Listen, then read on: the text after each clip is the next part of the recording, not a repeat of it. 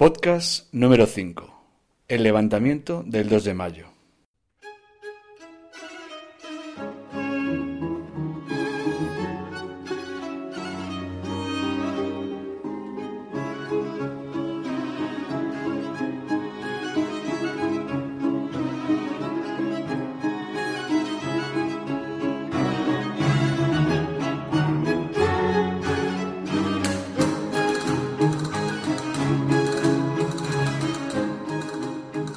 Señores justicias de los pueblos a quienes se presentara este oficio, de mí, el alcalde ordinario de la villa de Móstoles. Es notorio que los franceses, apostados en las cercanías de Madrid y dentro de la corte, han tomado la ofensa sobre este pueblo capital y las tropas españolas, por manera que en Madrid está corriendo a estas horas mucha sangre. Somos españoles y es necesario que muramos por el rey y por la patria, armándonos contra unos pérfidos que, socolor de amistad y alianza, nos quieren imponer un pesado yugo, después de haberse apoderado de la augusta persona del rey. Procedan vuestras mercedes, pues, a tomar las más activas providencias para escarmentar tal perfidia, acudiendo al socorro de Madrid y demás pueblos, y alistándonos pues no hay fuerza que prevalezca contra quien es leal y valiente, como los españoles lo son. Dios guarde a vuestras mercedes muchos años. Móstoles, 2 de mayo de 1808. Andrés Torrejón, Simón Hernández, alcaldes de Móstoles.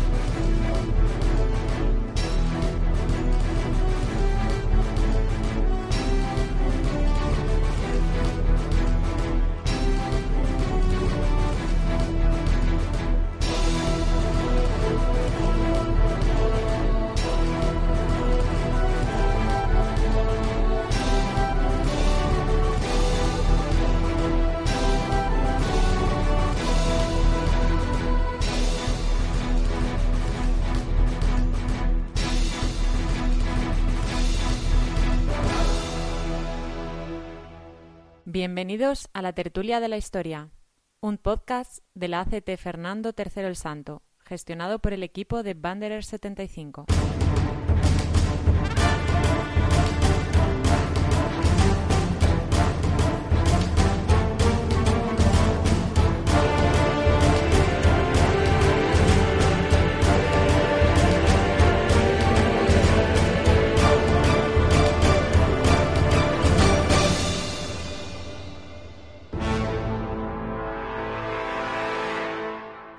Acabamos de escuchar El Bando, que el 2 de mayo de 1808 fue publicado por los dos alcaldes ordinarios de Móstoles. El conocido como Bando de la Independencia es considerado por muchos como la primera declaración oficial de guerra contra los franceses. Este podcast, este podcast se está grabando en la madrugada del 3 de mayo.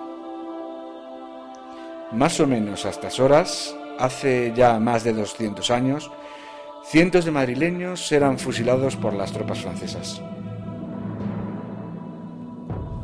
Por eso hoy hemos querido aprovechar esta efeméride para narrar cómo se produjeron aquellos sucesos de unos días de mayo en los que el pueblo se levantó contra los invasores en un estallido de furia prácticamente sin precedentes desde el comienzo de la Revolución Francesa. Te está hablando Ricardo Botín desde el Centro Social Blanca de Castilla, de la mano de la ACT Fernando III el Santo y del equipo de Banderer 75. Acaba de empezar la tertulia de la historia. En aquel sangriento 2 de mayo de 1808 nadie podría llegar a imaginarse yo creo que incluso ni siquiera el propio Napoleón, que aquella revuelta en la que participaron no más de 3.000 o 4.000 personas sería el desencadenante de una guerra de independencia que terminaría con la derrota de Napoleón Bonaparte. De hecho, años después, el propio Napoleón le diría a su ayuda de cámara ya en el destierro de Santa Elena lo siguiente. Desdeñaron su interés sin ocuparse más que de la injuria recibida. Se indignaron con la afrenta y se sublevaron ante nuestra fuerza. Los españoles en masa se condujeron como un hombre de honor. En el podcast de hoy vamos a continuar con el formato de píldora breve que ya hemos utilizado en los últimos episodios. Son podcasts más cortitos como los que hicimos sobre Luis Vicente de Velasco o sobre el Gran Capitán. Como ya hemos dicho en las anteriores ocasiones, eh, este formato se irá intercalando con tertulias más largas y de mayor duración. No te preocupes porque queremos intercalar unos formatos más breves con otros formatos más largos que en los que podemos profundizar mucho más. Pero antes de meternos con el sumario, quiero mencionar como siempre cuál es la selección musical que se está escuchando en este podcast. Como fondo para la lectura del bando de la independencia, hemos vuelto a elegir a Boccherini. En este caso, nos hemos decantado por una pieza breve titulada Fandango. Y como siempre, la música de nuestra cortinilla de portada se titula March of the Warrior de Butterfly Tea, mientras que la canción que se está escuchando ahora mismo de fondo eh, su título es Big in Battle de Jane Martínez. Más adelante, para la introducción histórica, emplearemos la abertura Egmont de Ludwig von Beethoven. Así que vamos a entrar ya en materia. El podcast de hoy se estructura en tres secciones. La primera de ellas va a ser, como ya conocéis eh, por, todos los podcasts, eh, va a ser la introducción histórica que en este caso se va a centrar en los hechos que terminaron desencadenando el levantamiento del 2 de mayo. Luego pasaremos a la sección motor, cámaras y acción, ya que vamos a utilizar una película muy entretenida como hilo argumental para la narración de los sucesos de Madrid. Ya verás que en cuanto escuches los audios que hemos seleccionado de la miniserie Sangre de Mayo, dirigida por José Luis García, seguro que tendrán ganas de verla. Y por último, pasaremos a la sección La Biblioteca de Alejandría, en, la que recomendaremos unos cuantos libros que creemos que pueden ser interesantes y entretenidos.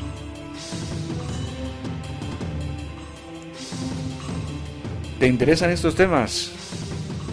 ¿Te quedas con nosotros? Pues vamos a empezar con una pequeña introducción histórica.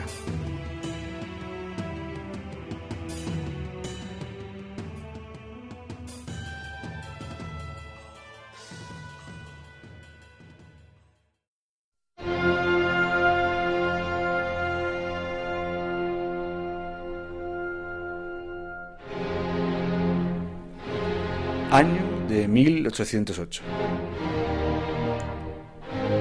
La sombra de Napoleón Bonaparte. La sombra de ese pequeño cabo.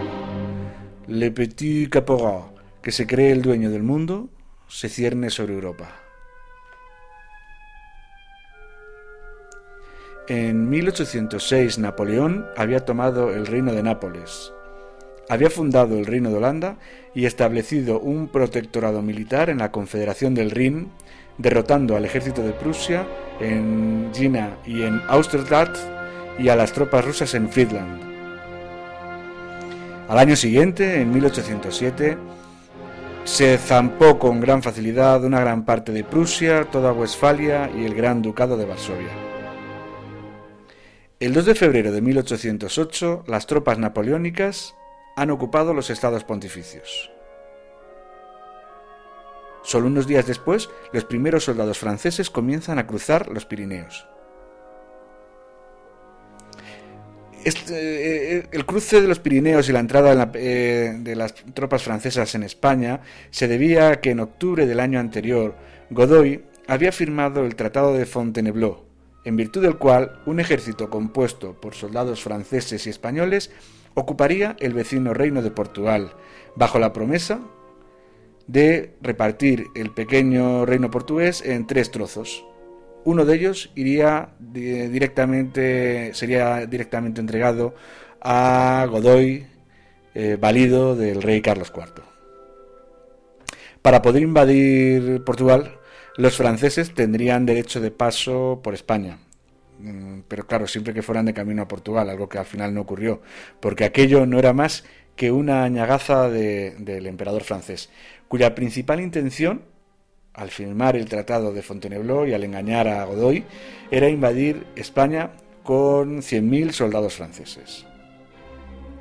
De hecho, en el mes de marzo, varias plazas españolas como Barcelona, Salamanca, Burgos, San Sebastián o Figueras estaban siendo ocupadas por las tropas francesas. Al comprobar lo que estaba ocurriendo, Godoy comenzó a ser consciente de que su situación corría peligro y trasladó a la familia real a Aranjuez. La idea era, si la situación se complicaba todavía más, partir desde Aranjuez a Sevilla con la intención de embarcarse hacia América como ya habían hecho los monarcas portugueses. Sin embargo, aquella fue la excusa perfecta para que el tosco, impaciente e intrigante Fernando, príncipe de Asturias, se hiciese con el poder irrumpiendo en el contexto político como un elefante en una cacharrería. El 17 de marzo de 1808, la nobleza afín al príncipe de Asturias provoca un motín en el Real Sitio de Aranjuez, empleando para ello a sus propios empleados, ya que en, el, en aquella época en Aranjuez no vivía nada más que personal de la corte, y esos mismos empleados reclutados, y empleados y, gente de baja estofa reclutada por los nobles afines al partido de, Fernando, eh, comenzaron a saquear el Palacio de Godoy, que se situaba junto al Palacio Real. El 19 de marzo, los asaltantes localizan a Godoy escondido y lo sacan a golpes para retenerlo en el cuartel de la Guardia de Corps. En ese momento Fernando interviene y exige la destitución de Godoy y la abdicación de su padre. A mediodía Carlos IV abdica en su hijo, quien a partir de entonces sería conocido como Fernando VII. Tras aquel golpe de Estado palaciego, Carlos IV no se resigna y pide ayuda a Napoleón Bonaparte para recuperar el trono que le había sido usurpado. Simultáneamente, eh, Fernando VII también pidió la ayuda del Corso para que éste le mantuviese en el trono. Evidentemente, tanto padre como hijo no eran unas grandes lumbreras políticas, desde luego, y creo que en otros ámbitos tampoco. El caso es que el 23 de marzo Napoleón comprende que la fruta ya está madura para ser cogida. El vacío de poder que había en España, con una familia real enfrentada y debilitada, se presentaba como una oportunidad de oro para la invasión. Así que ordena al mariscal Murat que entre en Madrid con un gran ejército. La idea era controlar los resortes de poder sin reconocer como rey a Fernando VII. En gran medida, la ocupación fue bastante sencilla, ya que una gran parte de las tropas españolas habían salido de España para atacar Portugal en cumplimiento de lo estipulado en el Tratado de Fontainebleau. El 20 de abril, tras nombrar a una junta de gobierno que actuaría en su nombre, Fernando VII acude a Bayona atraído por los engaños de Napoleón. Diez días después, llegará también su padre Carlos IV. Mientras tanto, el pueblo comenzaba a barruntar una revuelta generalizada. El 5 de mayo, Napoleón consigue la abdicación de ambos monarcas borbones, quienes le cedieron la corona al corso. Inmediatamente, este nombró como rey títere a su hermano José Bonaparte. La tensión en España era muy elevada. Más que nada porque los abusos franceses estaban sometiendo al pueblo a una serie de, llamémosle, afrentas Mm, difíciles de aguantar. El 18 de abril, el pueblo de Burgos exigió al intendente corregidor que las tropas francesas respetasen más a los habitantes de la ciudad. En esa protesta, los soldados franceses les impidieron el paso y, los manifestantes se abalanzaron sobre los soldados. Eh, los franceses dispararon contra la masa y de aquella refriega resultaron muertas tres personas. El 24 de abril sucede algo parecido en León, en donde el pueblo también se levanta contra los invasores franceses. Sin embargo, estos hechos en Madrid no llegaron a saberse correctamente porque Murat se encargó de censurar a la prensa. No quería que se supiese lo que ocurría en Burgos y en León. A pesar de ello, el descontento era generalizado, lo que provocó el levantamiento de Madrid del 2 de mayo de 1808. Y este es el tema del que nos vamos a ocupar.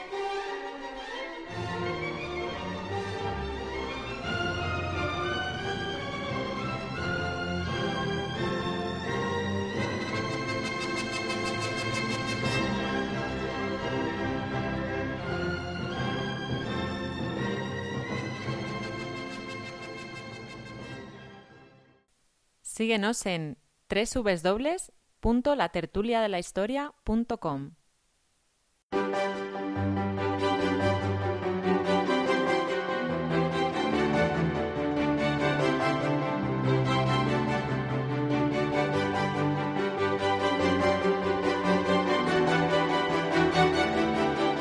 Motor, cámara y acción. Madrid tras el último censo de 1797, tiene casi 200.000 habitantes, incluyendo forasteros y mendigos. Madrid es ciudad, pues, que se iguala a Viena y a San Petersburgo, pero que todavía está muy lejos de París y Londres, a pesar de sus palacios, de sus iglesias, de sus conventos, de sus elegantes tiendas de ropa y de sus grandes almacenes. Madrid es una ciudad gritona, una bataola de voces alegres y despreocupadas, una villa donde todo está a la vista y donde todo está oculto. O sea, que es un lugar tan abierto como secreto. La capital de España da cobijo a 5.000 miembros de la nobleza y a otros tantos miles de eclesiásticos. Los militares en activo rebasan los 10.000 y los criados 20.000. Y 20.000 también suman entre obreros y artesanos. Las clases populares de Madrid abundan en manolos y chisperos. Los manolos son los majos de los barrios más humildes, la de Pies, la Loma, Maravillas, zapateros, carniceros, ojalateros, y les llaman manolos por ser el nombre que siempre ponían a sus hijos los judíos conversos que habitan la judería madrileña. Y los chisperos son los majos de los barrios altos, Marquillo, Alcalá, aunque últimamente los hay por todos lados. Herreros, cerrajeros, afiladores, y se les llama chisperos por las chispas que provocan sus oficios. Nunca han estado tan hermanados, manolos y chisperos, como en estos días. Les une su indignación ante la actividad desafiante de las tropas francesas del general Murat, duque de Berg, que campean a sus anchas prácticamente por todo el país. Solo en Madrid y alrededores hay más de 40.000 soldados acuartelados, y docenas y docenas de patrullas cabalgan a todas horas por calles y plazuelas. Así que Manolos y Chisperos continuamente canturrean por Loa Giris en fogones y mesas de trucos. Virgen de Atocha, dame un trabuco para matar franceses y mamelucos. Ah, también les aproxima a carniceros y a afiladores, barberos y lavanderas, herradores y floristas su repulsa a Manuel Godoy, príncipe de la paz, el árbitro del gobierno, gran amigo de la reina María Luisa, a quien ellos sencillamente llaman el choricero.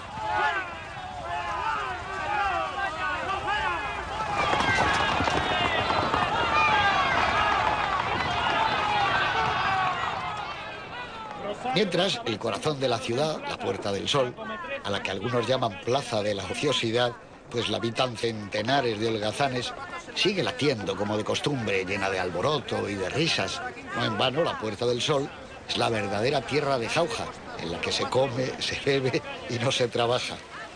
Allí está la famosa fuente de la Mariblanca, de la que sale agua de vida, como pregonan las aguadoras, que solo cobran la voluntad por un buen trago del reconstituyente que beben hasta los reyes en palacio.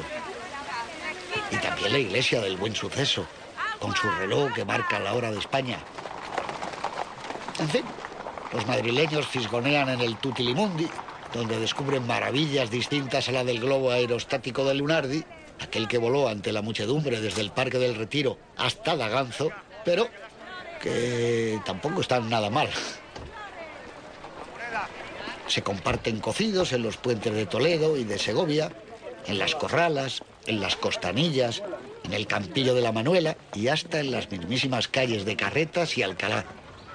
A los madrileños, que son todos los que viven en Madrid, sean de donde sean, les encanta ir a figones y tabernas para apurar jarras de cariñena y manducar quesos, buena carne y huevos fritos en cazuelas de barro rebosantes de aceite hirviendo. Los hay que acuden a misas y novenas, otros a las tertulias de la Fonda de San Sebastián, los hay que visitan librerías en busca de lecturas poéticas o de gestas heroicas, y los hay también que aplauden y patean a veces al mismo tiempo en el Coliseo de la Cruz, o en el Teatro del Príncipe, o en el de los Caños del Peral, las asombrosas funciones que interpretan Rita Luna, La Tirana, Mariano Querol o el insigne Isidoro Máiquez.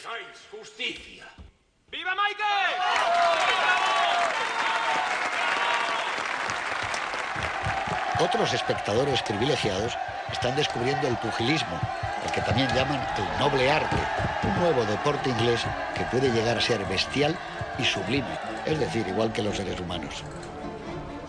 Como vemos, esta ciudad un tanto desbaratada lo ofrece casi todo. Incluso a veces, cuando cae lenta la tarde, de pronto llega de la sierra una brisa suave envuelta en azul velazqueño que trae el olor de las jaras y del tomillo y eso, como dicen algunos majos entusiastas, es el no va más. Estamos en el año de gracia de 1808, que por cierto, ha empezado en viernes. Mm, mala señal para los agoreros. Tras nuestra habitual introducción histórica, comenzamos la narración del levantamiento del 2 de mayo con una presentación de lujo a cargo de José Luis García. Este corte pertenece a la película Sangre de Mayo, dirigida por el propio director y financiada por la Comunidad de Madrid a través de su canal de televisión Telemadrid. Eh, este, esta voz en off de Garci nos pone muy bien en situación de cómo era la vida en Madrid de 1808. Y gracias a esta película eh, podemos hacernos una idea importante de cómo era ese Madrid lleno de manolos y chisperos que no tolera bajo ningún concepto la presencia del invasor francés.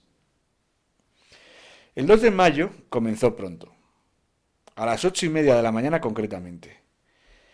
Eh, frente al Palacio Real se fue congregando una muchedumbre eh, de personas y sobre todo la acumulación de gente se produjo cuando eh, comenzó a correr un rumor de que los franceses se iban a llevar raptado al infante Francisco de Paula, hijo de Carlos IV. Ante aquella situación, un cerrajero decide colarse en palacio para conocer de primera mano lo que está ocurriendo.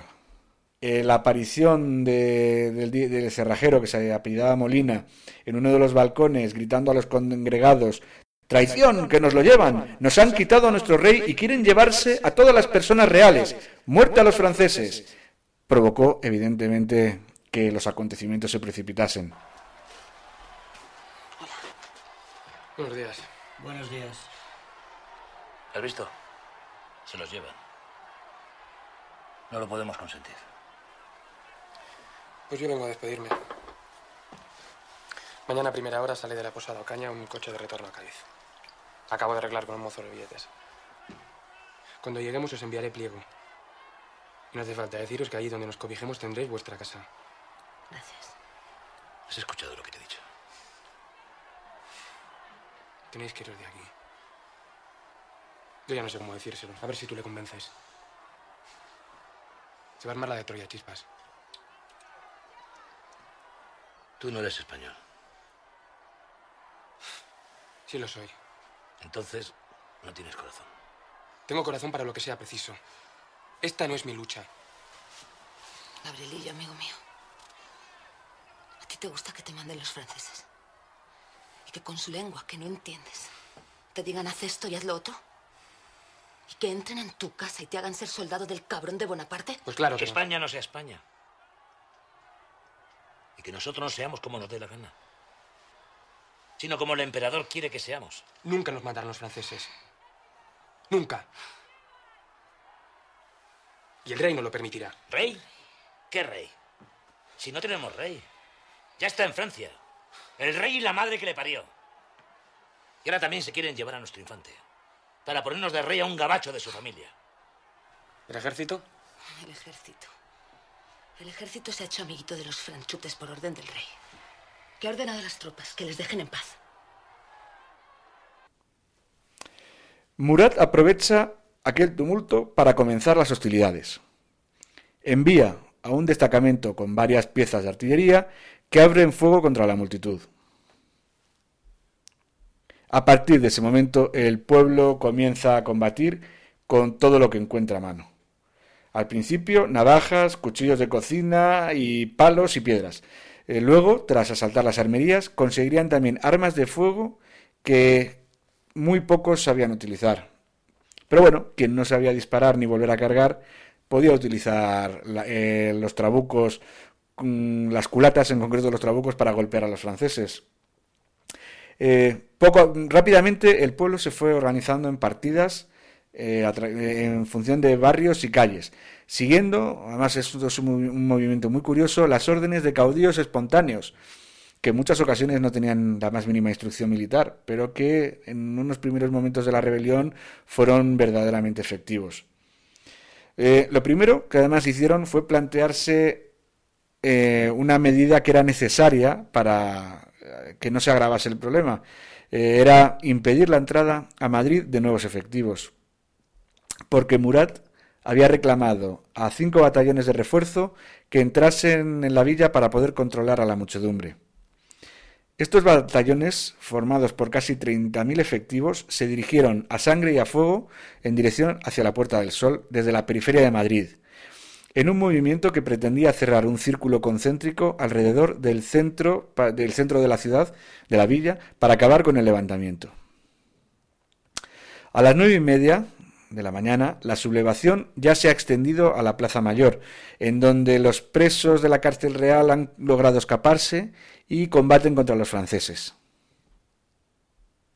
Media hora después, un grupo de madrileños ha conseguido levantar una barricada en la puerta de Toledo, una barricada que será de las que más resistan, llegando a aguantar varias horas el asedio de los franceses.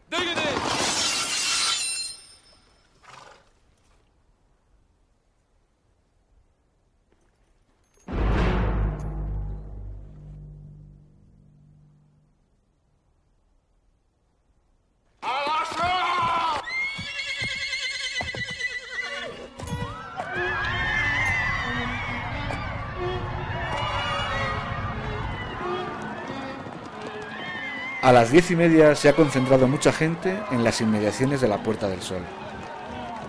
Entonces, en ese momento, se ordena una carga de lanceros y mamelucos contra el pueblo congregado en la Puerta del Sol. Sin embargo, los madrileños se lanzan sobre los franceses con una ira inusitada, comenzando a golpear, a cuchillar y degollar a cuantos jinetes y caballos encontraron a su paso, como podemos contemplar muy bien en el cuadro de Goya La carga de los mamelucos. A esa hora el centro de Madrid ha estallado contra el invasor en un día de furia histórico. Además, el pueblo reclama la presencia del ejército español. Sin embargo, las pocas unidades que permanecen en Madrid eh, están acantonadas en sus respectivos cuarteles por orden expresa del capitán general de Madrid. A todo esto hay que unir que eh, muchas de las unidades francesas lo que hacían era precisamente vigilar los cuarteles españoles. El único centro militar que decide responder a la agresión francesa es el Parque de Artillería de Monteleón, en el barrio de Maravillas, que hoy en día eh, se denomina Malasaña, por una historia que luego contaremos un poquito más adelante, y en concreto el cuartel de Monteleón se situaba en lo que hoy es la plaza del 2 de mayo. Eh, al, al mando de ese cuartel se encontraba Luis Daoiz. Velarde, que se encontraba también en su puesto, al escuchar los primeros disparos, eh, decide incumplir la orden de sus superiores y tras exclamar, es preciso batirnos, es preciso morir, vamos a batirnos con los franceses, se marchó al cuartel de voluntarios del Estado. Ante la escasa guarnición de Monteleón, el capitán Velarde consigue el apoyo de una pequeña compañía de voluntarios del Estado, a los que se lleva al cuartel de Monteleón. En pocos minutos reducen a la guarnición francesa que vigilaba el parque de artillería. Guarnición francesa que ya digo mm, vigilaba el parque de artillería porque tenían como misión controlar que los españoles no fabricaban más proyectiles de los que estaban autorizados para el uso militar en Portugal. De hecho, daba la sensación, como ya muy bien sabían todos, que esos franceses lo que hacían era controlar a los, al ejército español para una posible invasión que se estaba produciendo de un modo soterrado. Así que cuando toman el parque de artillería, reducen a la guarnición francesa y dejan entrar al pueblo que accede reclamando armas. Mientras Velarde dirigía a los civiles, a los que se les repartieron armas que querían combatir, eh, se puso al mando de una batería de cuatro cañones. Unos cañones muy bien dirigidos, ya que unos de ellos apuntaban a la calle San Bernardo, mientras que creo que los otros dos cañones apuntaban a la calle Fuencarral. Luego veremos que esa inteligente ubicación de la batería frenó durante horas las cargas francesas que tanto entraban por la calle de Fuencarral como por la de San Bernardo.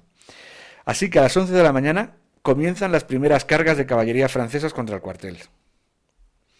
La resistencia presentada, gracias también a la hábil estrategia de Daoiz, eh, sorprendió a los franceses. Enseguida, Murat, al tener noticias de lo que ocurría, envió más refuerzos de caballería e infantería, hasta acumular un número de 2.000 hombres y diez veces más que el número de efectivos eh, que defendían el cuartel, con una batería de cuatro cañones. Durante el combate, Daoiz resultó herido en un muslo. A pesar de eso, prosiguió combatiendo. Pasado el mediodía, aparece por allí el marqués de San Simón, vestido con el uniforme de capitán general, ofreciéndose a parlamentar con los rebeldes con la intención de que estos depongan su actitud. Al ver aparecer al marqués de San Simón, eh, los españoles que defendían el cuartel comienzan a calmarse y a cesar el, el tiroteo. Pero en ese momento, el general Lagrange, al mando de los franceses, se envalentona y exige la rendición inmediata e incondicional de todos los que se encuentran en el parque. Los españoles se entregan y son declarados como prisioneros de Francia. Lagrange en ese momento, señalándole con el sable, insulta en francés a Daoiz llamándole traidor. Daoiz, que sabe francés, se revuelve orgulloso y clava su sable en el cuerpo del general que cae herido. En respuesta, unos cuantos soldados franceses acometen por la espalda contra Daoiz con sus bayonetas. Gravemente herido, Daoiz es llevado a su casa donde morirá esa misma noche. Velarde había fallecido instantes antes por un disparo a quemarropa en el corazón de un oficial de la Guardia Noble polaca. Vamos a escuchar un momento otro corte de la película en el que se ve a unos camilleros que llevan al moribundo a su casa.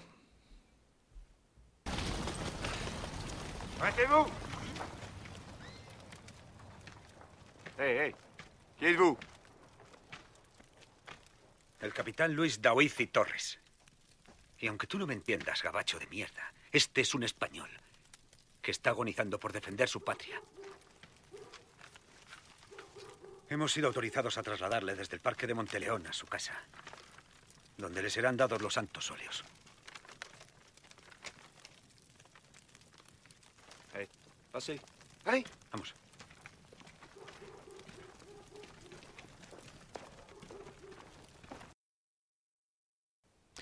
Se puede decir que a mediodía todo Madrid se había sublevado contra los invasores franceses.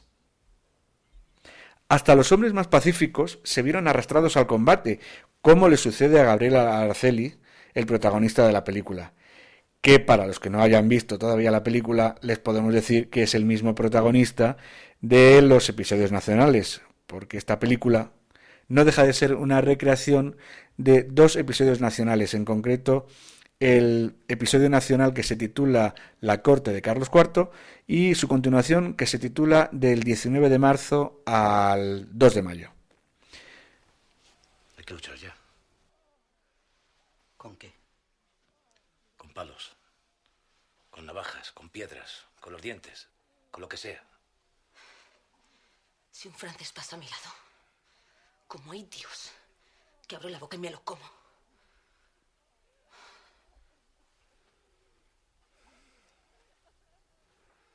Yo no puedo. ¿Tú no qué? No soy hombre de paz. Y nosotros también, carajo.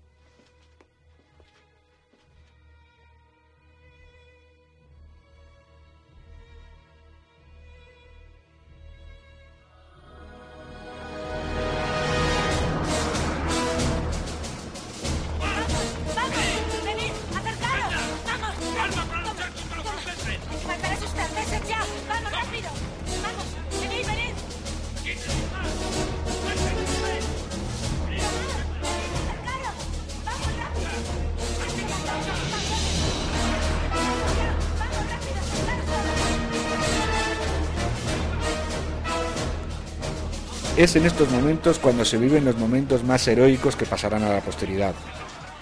Combaten por igual hombres y mujeres con todo lo que encuentran. Cuando matan a un francés le quitan su arma para poder continuar el combate. Desde las casas lanzan peroles, cazuelas, tiestos, piedras y todo lo que hay a mano. Un caso especialmente significativo es el de Manuela Malasaña, que como decíamos antes, es quien ahora mismo da nombre al barrio antiguamente llamado de Maravillas. La joven costurera tenía 17 años cuando comenzó la refriega. Sobre esta muchacha y lo sucedido aquel día del 2 de mayo circulan dos versiones distintas. La primera de ellas asegura que se encargaba de llevarle municiones a su padre que combatía desde el balcón de su casa muy cerca del cuartel de Monteleón. Haciendo esta tarea recibió un tiro mortal en la frente que la cegó su vida de inmediato. La otra versión, algo más heroica, si todavía cabe, eh, la sitúa caminando sola por la calle una vez que han finalizado los combates. Se supone que el levantamiento le pillaría en el taller de costura donde trabajaba como modista y ahí se quedó durante el tiempo que duró la, la- la- la- la batalla. Y eh, de regreso ya a su casa, cuando parecía que se había pacificado, se encontró con una patrulla francesa que la paró para registrarla en busca de armas. Los franceses tenían la tendencia a propasarse, sobre todo con las mujeres, algo que no sentaba nada bien a los españoles. Eh, en este caso, los eh, probablemente los- la patrulla francesa se propasaría con ella durante el cacheo. Y ella trató de defender su honra con las tijeras que utilizaba para su oficio de costurera. Aquella reacción violenta por parte de la joven Manuela eh, provocó su detención y su posterior fusilamiento en la madrugada del día siguiente. ¿Dónde está nuestro ejército? Otra víctima que murió en el asalto al cuartel de Monteleón fue Clara del Rey. Durante el combate estuvo animando y ayudando a su marido y a sus tres hijos. Todos luchaban eh, contra los franceses. Sin embargo, su vida acabó cuando la metralla de un cañonazo que explotó muy cerca de ella le dio en la cabeza.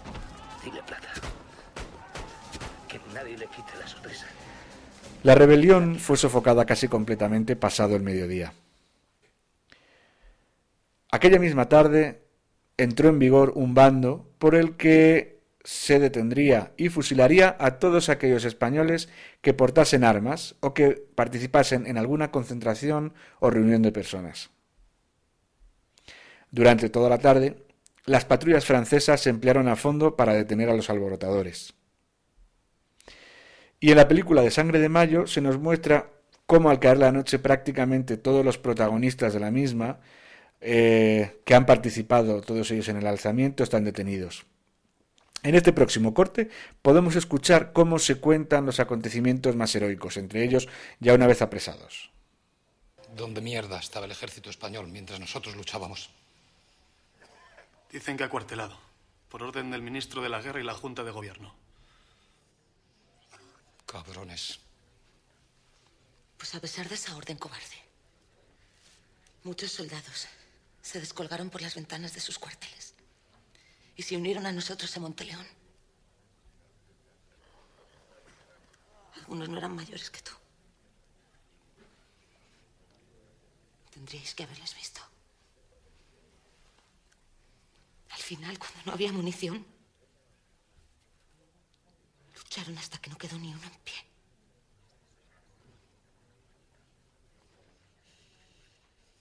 Cabrones. Los sucesos de aquel 2 de mayo y los posteriores fusilamientos de la madrugada siguiente provocaron un gran desconsuelo en una importante parte de la población que estaba en contra de los franceses. Mm, muchos de los rebeldes comprobaron que el levantamiento popular había caído en saco roto, pero no sabían que en aquel momento, en aquel movimiento popular, eh, se hallaba el germen del principio de una guerra que terminó con la expulsión de los franceses del territorio español. En la propia película es interesante ver cómo reflexionan el actor Isidoro Máiquez y el dramaturgo Francisco Comella sobre la ilustración y el absolutismo. Vamos a escucharlo. Llora, Lloro porque estoy viejo y vivo. Lloro de admiración, orgullo y dolor por esta gente que lucha con garrotes y piedras y está dando la vida por defender su independencia y la de todos. Y sin embargo, las carnicerías de la Puerta del Sol y Mayor los hablazos de cuchilleros. Todo ese emocionante sacrificio, desgraciadamente, en lugar de traer el progreso y la ilustración, va a servir a nuestro país para que la ignorancia y el absolutismo se instalen durante décadas. Qué torpeza de todos empezando por el corso, que jamás debió meter aquí sus narices. Ni sus fusiles. Comella, termina ya los retoques de Callos a la marsellesa para que en unos días podamos estrenarla. Le auguro el mayor éxito de su vida. La historia nos enseña que cuando llega el apocalipsis, es el momento de las grandes comedias. Y cuando los cómicos somos más necesarios que nunca.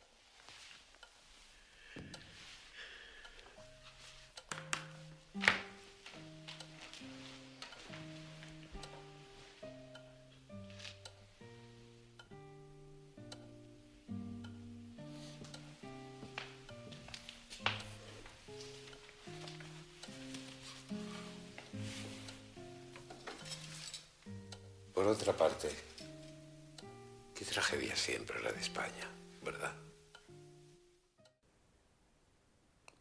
Qué tragedia siempre la de España.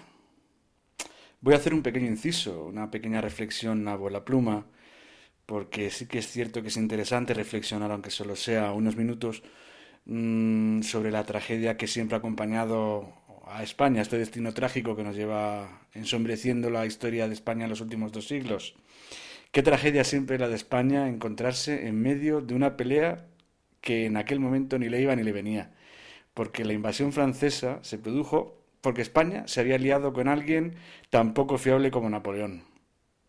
Y ser socio de Napoleón evidentemente no podía traer nada bueno.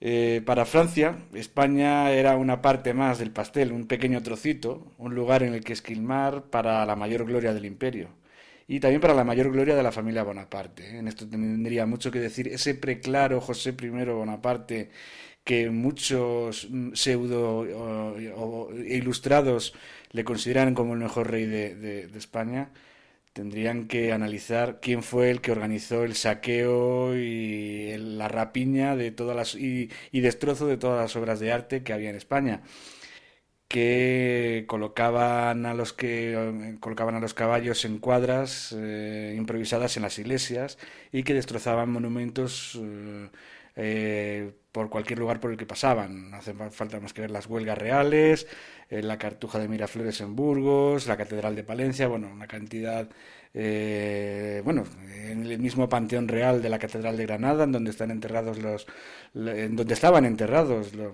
reyes Fernando el Católico y Isabel la Católica, mm, restos que desaparecieron con los de Juana la Loca y los de Felipe el Hermoso por las tropelías de los soldados franceses. En fin, eso eran, eso eran los, los socios que nos tocaron. Eh, porque, claro, España tuvo la desgracia de encontrarse en medio de la disputa entre dos imperios pujantes. Porque si malo era el aliado francés, peor era luego el aliado que nos tocó, que fue el inglés. Eh, la tragedia de España es que en una guerra por nuestra supervivencia, como la que es la guerra, como fue la guerra de la independencia, terminó convirtiéndose en una lucha fratricida entre hermanos porque una parte de España salió con Francia pensando que, que ésta traería la ilustración, algo que nunca ocurrió, mientras que otra parte se aferró al absolutismo de su deseado rey Fernando, creyendo que de ese modo el orden y los antiguos privilegios se mantendrían. Nada de eso ocurrió. Lo que no sabía ninguno de los dos bandos es que cualquier posibilidad era mala en aquel momento para España. En España ocurría seguramente por culpa de su atraso y debilidad, aunque todavía con unas colonias muy rentables.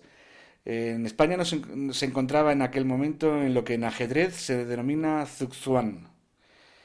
Corre si quieres a la Wikipedia y busca la definición. Yo si quieres te lo puedo decir muy brevemente. la situación de Zuxuan significa básicamente que cualquier movimiento es susceptible de empeorar la situación todo lo que hagas será, irá peor. No hay posibilidades de hacer un movimiento que sea bueno. Todos pierden. El resultado de este Zuxuan, en el que España se encontraba en aquel momento, en 1808, supuso la pérdida de todas las colonias. La debilidad convertida casi en sistémica, el atraso secular, la escasa industrialización, una división irreconciliable entre dos Españas que desde entonces más de dos siglos después, siguen dándose palos? Esto es lo que nos trajo al final la, la, ilustración del amigo Napoleón. Buen trabajo, Sire. Si te gusta la historia, suscríbete a nuestro canal en iTunes. Para terminar esta sección de motor, cámaras y acción, ya solo nos queda terminar con una última secuencia de audio. En ella prácticamente finalizamos esta parte de la historia. Es evidente que tras la, tragedia, la tragedia tiene que terminar con, violencia y con sangre como empezó el día. Eh, por eso los, nuestros protagonistas, como realmente ocurrió en la historia real, eh, todos acaban pasando por el paredón, en estos son los últimos momentos en los que terminan siendo fusilados eh, tanto Araceli como su novia y como todos sus amigos. Mm, Gabriela Araceli, además en un momento dado, justo justo en el momento en que va a terminar la película, eh, termina realizando una pose que creo que el director Garci, como se ha hecho en más, en más ocasiones, intenta reflejar eh, inspirándose en, los, fusilamientos de la montaña del príncipe Pío de Goya, creo que es uno de los cuadros más conocidos de, Francisco de Goya. en el que un hombre con una camisa blanca en el centro de la imagen abre los brazos eh, con cara como de, de, no entender absolutamente nada de lo que está sucediendo, justo en el momento antes de recibir una descarga de fusilería. Así termina eh, la película de Sangre de Mayo. Hace nada, con 10 centímetros menos, era grumete en Trafalgar. Luchaba codo con codo con los franceses contra Inglaterra.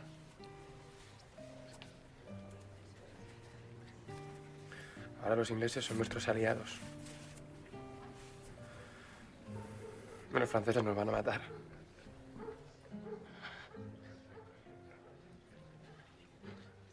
Nos manejan como quieren. Los reyes, los generales. Somos marionetas. Pues ojalá que este horror sirva para que se corten los hilos de una puta vez.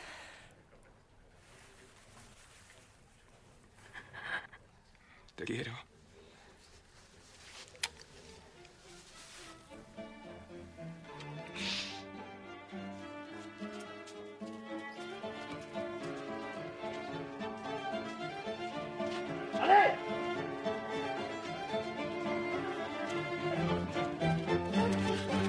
Let me.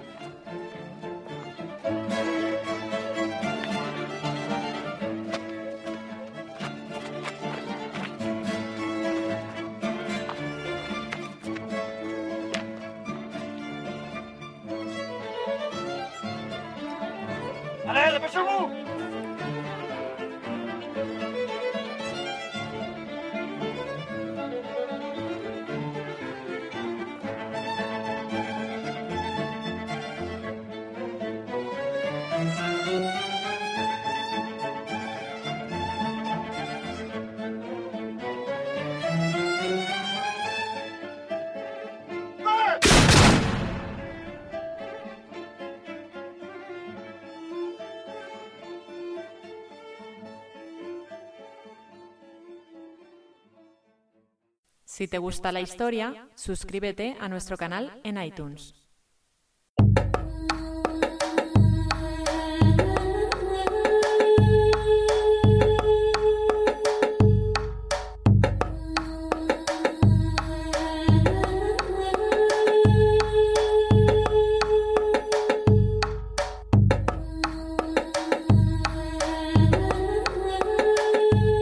La Biblioteca de Alejandría.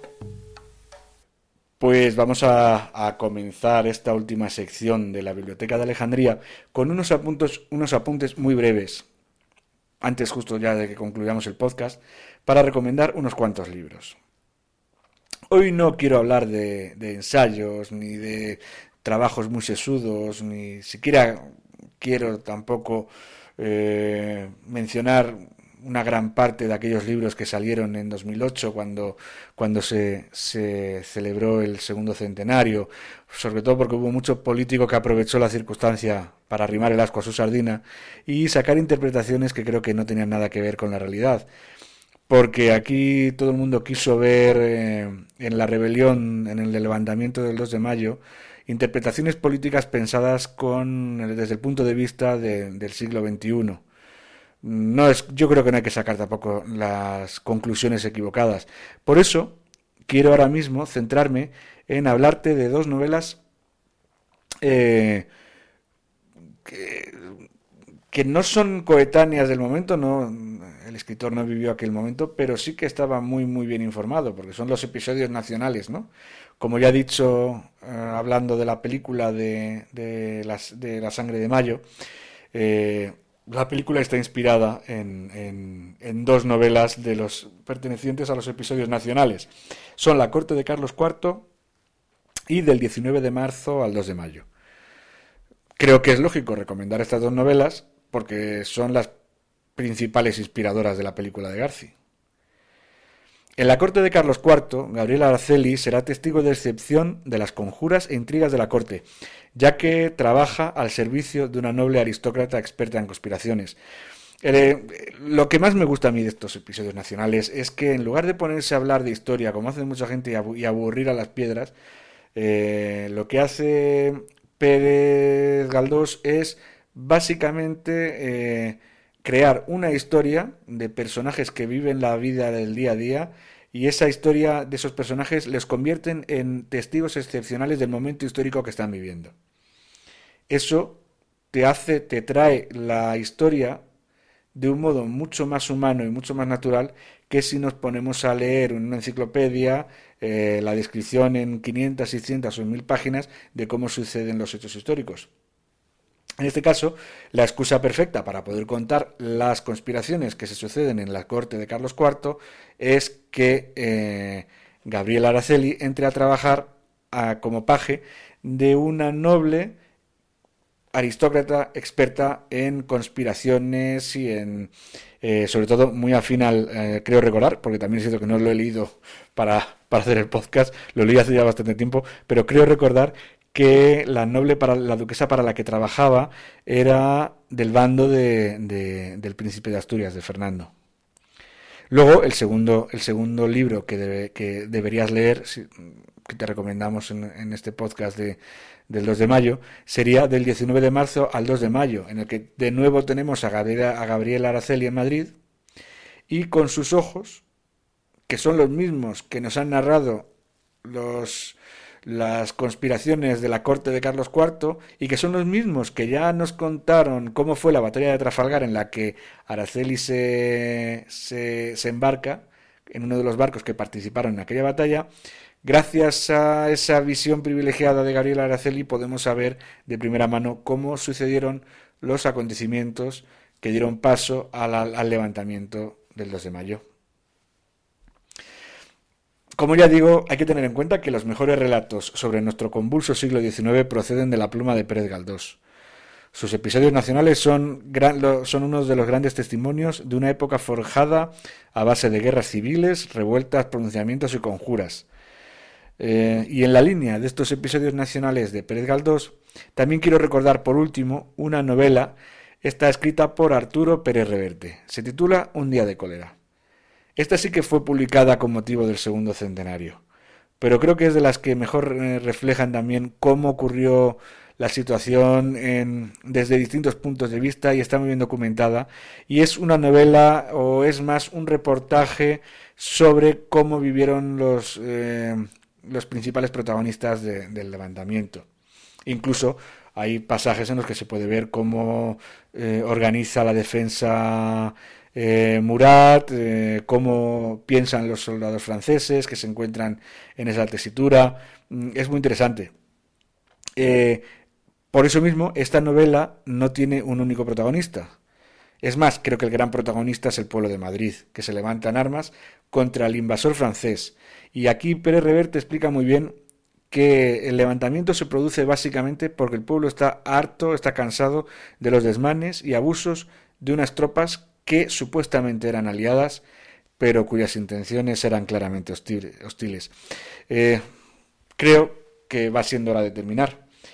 Tan solo me queda recordarte cuáles son nuestros canales de comunicación.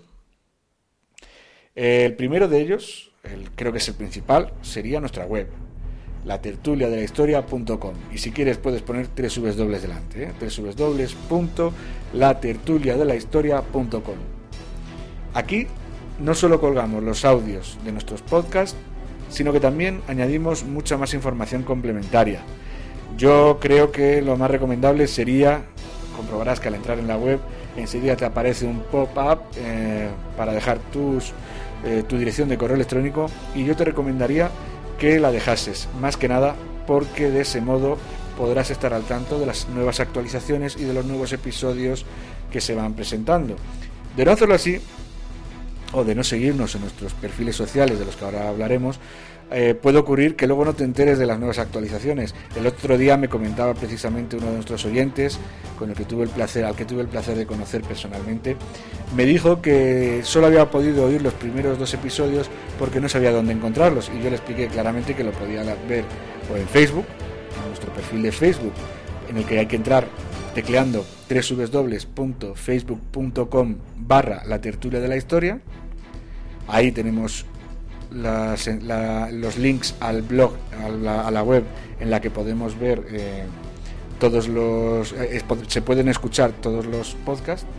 También le dije que suscribiéndose a la web mediante correo electrónico también estaría informado de todas las novedades y también podría ver ahí en la sección de podcast, podría ver todos los que vamos publicando.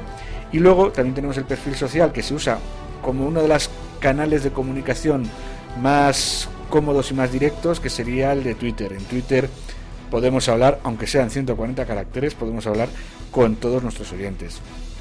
Nuestro perfil de Twitter sería arroba tertuhistoria. Es fácil de escribir y es fácil de recordar. Arroba tertuhistoria. Y también ya sabemos que el podcast tiene sus propios espacios, como iTunes, como iBox o como Stitcher. Si eres de los que usa iTunes para Apple, o si eres de los que usan iBox, o si eres de los que usan Stitcher para Android, te recordamos que en todos ellos tenemos un espacio, tenemos un canal abierto en el que se van publicando automáticamente todos nuestros podcasts.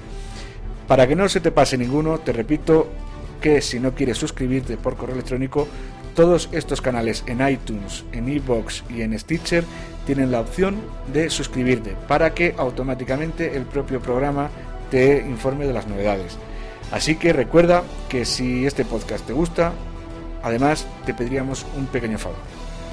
Para conseguir mayor difusión y que más oyentes nos conozcan, es necesario que escribas una reseña positiva en uno de esos perfiles, el que más uses. Te, te lo agradeceremos un montón y además contribuirás a que nos conozca y nos oiga más gente. Eh, ya sabes que nuestro fin es la difusión con entretenimiento. Creo que de momento lo estamos, por lo que me dicen los oyentes, lo estamos consiguiendo. Si quieres que más gente se entere, ya sabes, un voto positivo, un me gusta, una reseña, cualquier acción positiva mm, nos ayudará a ser más conocidos en, el, eh, en este mundo del podcasting. ¿Vale? Pues mm, poco más tengo que decirte. Te ha hablado Ricardo Botín para la tertulia de la historia. Muchas gracias y te esperamos en el próximo episodio de, del podcast de la tertulia de la historia.